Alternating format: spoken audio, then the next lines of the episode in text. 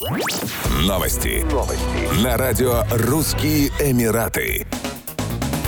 Министерство иностранных дел и международного сотрудничества Объединенных Арабских Эмиратов осудило акт сожжения экземпляра священного Корана перед посольством Турции в Швеции. В своем заявлении министерство подтвердило неприятие Эмиратами всех действий, направленных на дестабилизацию безопасности и попрание человеческих и моральных ценностей и принципов. МИД ОАЭ настойчиво призвал отказаться от разжигания ненависти и насилия, подчеркнул необходимость уважать религиозные символы и избегать оскорбления религий. В ОАЭ подтвердили необходимость распространения ценностей терпимости и мирного сосуществования. В минувшую субботу перед посольством Турции в Стокгольме прошла акция лидера партии «Жесткий курс» Расмуса Палудана, в ходе которой он публично сжег копию священного Корана.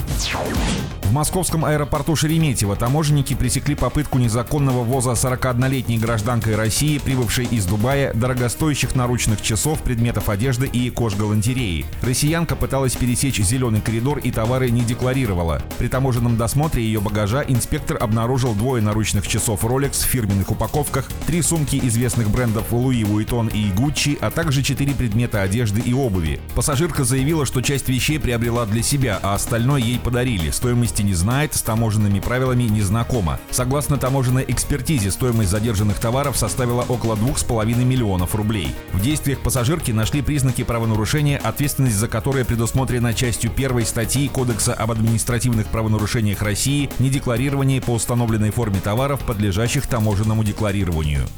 Еще больше новостей читайте на сайте RussianEmirates.com